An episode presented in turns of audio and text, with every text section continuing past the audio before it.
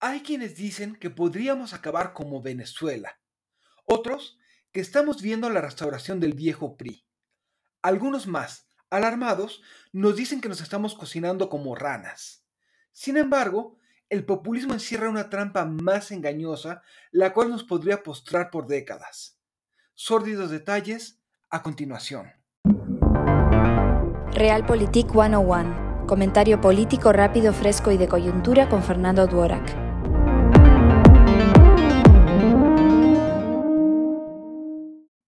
Más que una ideología o una forma de gobierno, el populismo es una estrategia política a través de la cual un líder personalista busca conquistar o ejerce el poder basado sobre el apoyo directo y no distinguible de una gran cantidad de seguidores no organizados, el llamado pueblo. Bajo esa premisa, el líder encarna y organiza ese pueblo para cumplir las metas que identifica como la voluntad popular. Para mantenerse en el poder, recurre a una comunicación y movilización intensas a través de la polarización. Lo que no nos está contando la oposición es que estos gobiernos llegan al poder gracias a las deficiencias de las democracias cuando no saben o no quieren atender demandas como serían la exclusión, la corrupción o la inseguridad. En lugar de ello, prefieren atacar con más polarización. Al hacerlo, refuerzan el discurso del líder y afianzan sus símbolos.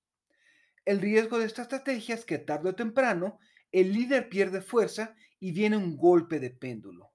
Es decir, gana una persona que hace las mismas cosas que su antecesor, pero hablándole a los otrora opositores. De esa forma, el poder cambia, pero las estrategias permanecen.